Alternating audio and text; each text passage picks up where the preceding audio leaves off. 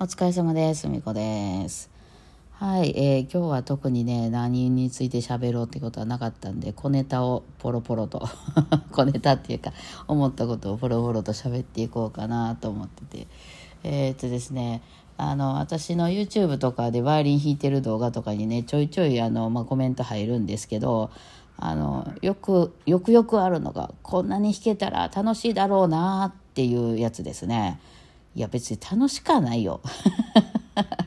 えーだから弾けない人からしたらね、えーこんだけ弾けたらいいだろうなとか、まあ、私が例えば英語ペラペラ喋ってる人のを見てはこんだけ英語喋れたらいろんな人とかコミュニケーションできて楽しいだろうなみたいに思うでね、はい、まあまあ別にいいんですよ。あのコメントはね、まあ、全然もう最近は私に向けてるコメントやないと思ってるからいいんですけど、えー別になんか楽しくはないよね。なんかこの車運転できるようになりましたみたいな感じなのであのバイオリン弾けますけど何かみたいな感じですよね。特にこれによってなんかこう大きく変わるわけじゃなくてまああの確かにバイオリン自体は特に弾けるようになるけど弾けないものが弾けるようになった楽しみみたいなのはもう特にないので、えーかれこれねバイオリンの、えー仕事とかしだして長いので、うん、まあそんなもんっすよね。あのだからそれがすごい共感があるのはあの魔女の宅急便ですよね。あの魔女の宅急便の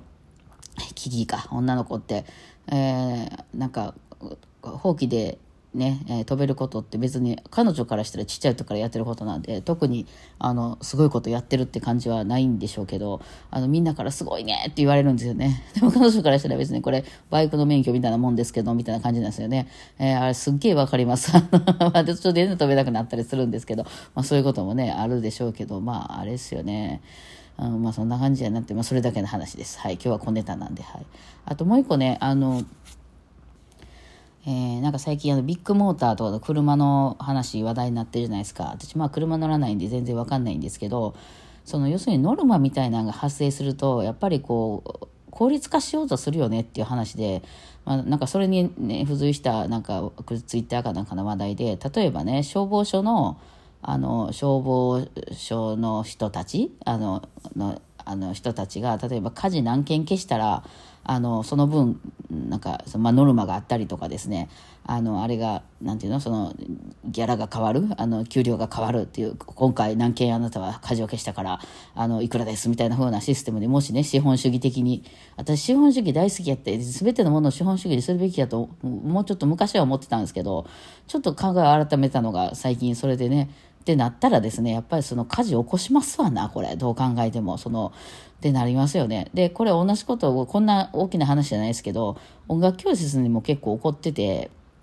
あの音楽教室の先生がこうあのまあなんていうの認められるとこっていうのは生徒さんの数とかあと生徒さんが辞めないかどうかって要するにまあ生徒さん数をいっぱい持ってるっていうのが一番偉くてですね大手の場合ね、うん、あとはその次にコンクールなんかによく出してたりコンクールで賞を取ってる生徒さんが多いとかやったらまあ結構なんかこう表彰されたりとかねあのするんですよ。だからそういうのが偉いんだなっていうふうにもう完全になってるのでまあ、そうじゃないとなんかその大手の場合数も多すぎてこの先生が、まあ、あとはその勤続年数がな、うん、だからまあそれぐらいしか褒めるとこないですもんね、うん、なのでそうなってくるとやっぱりとにかくやめさせないようにしようっていうことととにかくいっぱい入れようっていうそのバイオリン習う上で例えば、まあまあ、ちょっとデメリットで捉えがちなお金が結構かかるよとか、まあ、小学癖っちゃないやその子供とかやったら楽器を結構買い替えないといけないよとかあとはもう大人になってからもその弦とかね毛がいとか、まあ、なんだかんだ面でかかりますよみたいなことは隠しますわね初めやっぱり。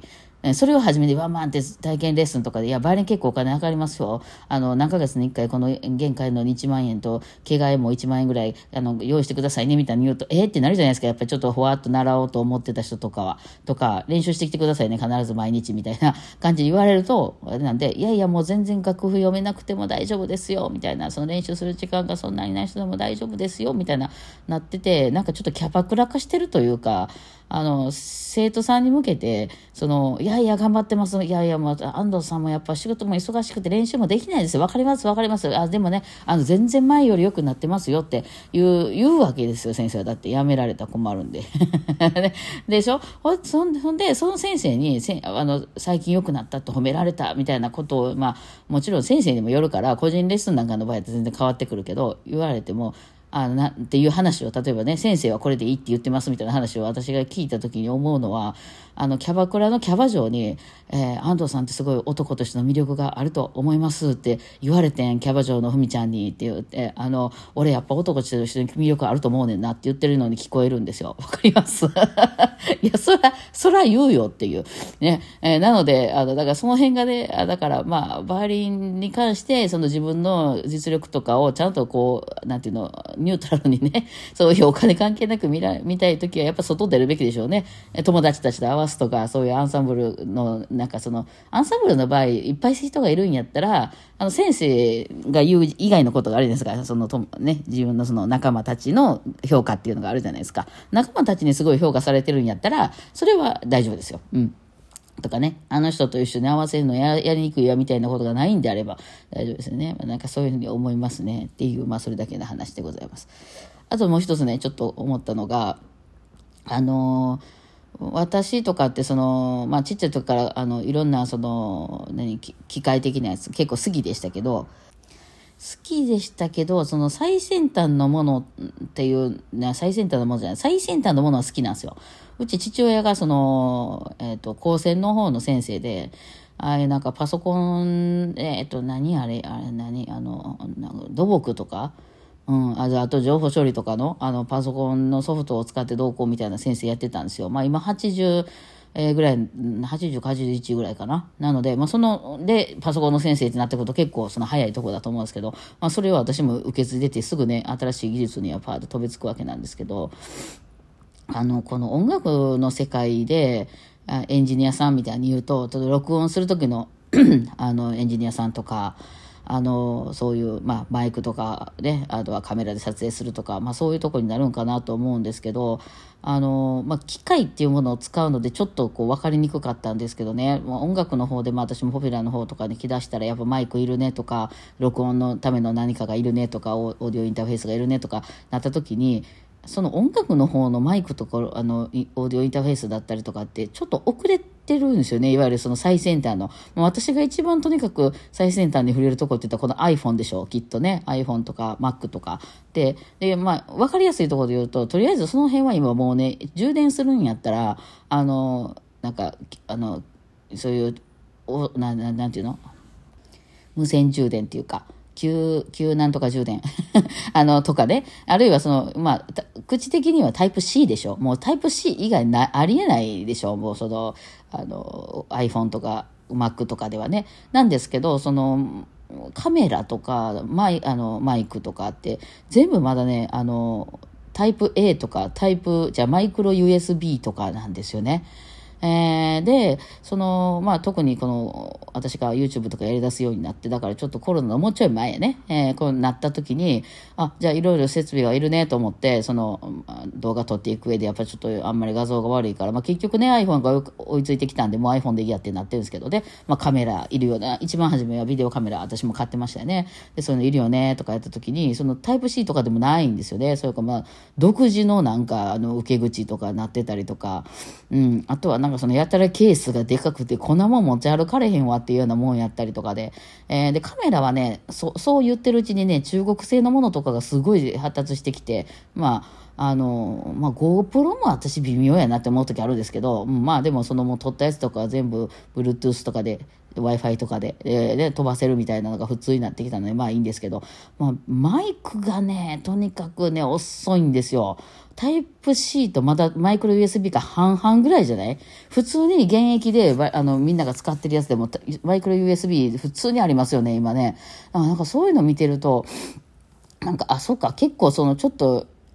そのズレは生じてるんだなっていう、その新商品とかバンバン出るんだけど、なぜかまだマイケル、じゃマイケルって誰？マイクロ USB ってなってたりとかして、えー、なんでなん？なんで今そうなもう逆にすごい困るやん、それっていう感じになったりするんですけどね。まあ、充電とかもその、なんていうの、急速充電みたいな、超急速充電みたいなのが当たり前やと私は思ってるから、なんかそういうのがすごい時間かかるとかなったら、なんでなんて？なるんですよね。なんかその辺は、なんか機械を使ってるから、もう最先端で来るんかなと思いきや、その辺の音楽とかやっぱり需要の問題かな。まあ、バイオリンなんかほんまにそれの極めみたいなもんですけど、弦にしても何にしてもね、とにかく高いし遅いっていう、遅いっていうかその遅れてるし高いっていうね、うん、なんかそのバイオリンのケースなんかもそうですけど、いやいや、なんかもうちょっとスマートな、軽くて丈夫でかっこいいみたいなあるでしょと思うんやけど、なかなかやっぱそんだけの、開発する人も少ないし、したところで売れないしね。えー、まあその辺は資本主義なんでしょう、やっぱりね。えー、だからまあその辺ね、あの、もうちょっとなんかこうスマートになったらええのになって めっちゃ思いますね。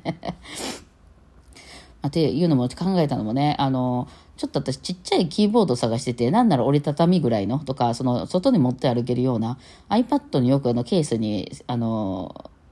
ケースに、キーボード追記のケースとかあるでしょ？ああいうのをね、まあ、探してて、なんでかっていうと、やっぱパソコン重いんですよね。えー、パソコンを持って歩くっていう、もう今日は持ち歩くんだって言って、あの、キャリー持ってからから行く時とかは全然ええんですけど、あの、ちょっと買い物ついでにね、あの、その前にカフェでお昼ご飯でランチ食べる時に、ついでに進撃の巨人まとめてしまいたいねんけどな、みたいな時にはちょっと重いんですよ。その後、あの、絶対食材とか買って帰るから。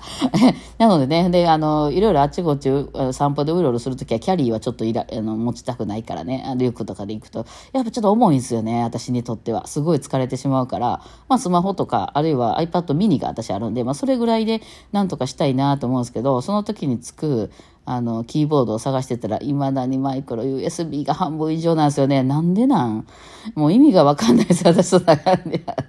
ちょっと悩んでるところでございます。はい。というわけで、すいません。今日は特にこう、大きな一つの話題がなかったので、ちっちゃいの思い浮かべたのを何個か喋ってみました。ではでは、今日はこんな感じでした。お疲れ様でした。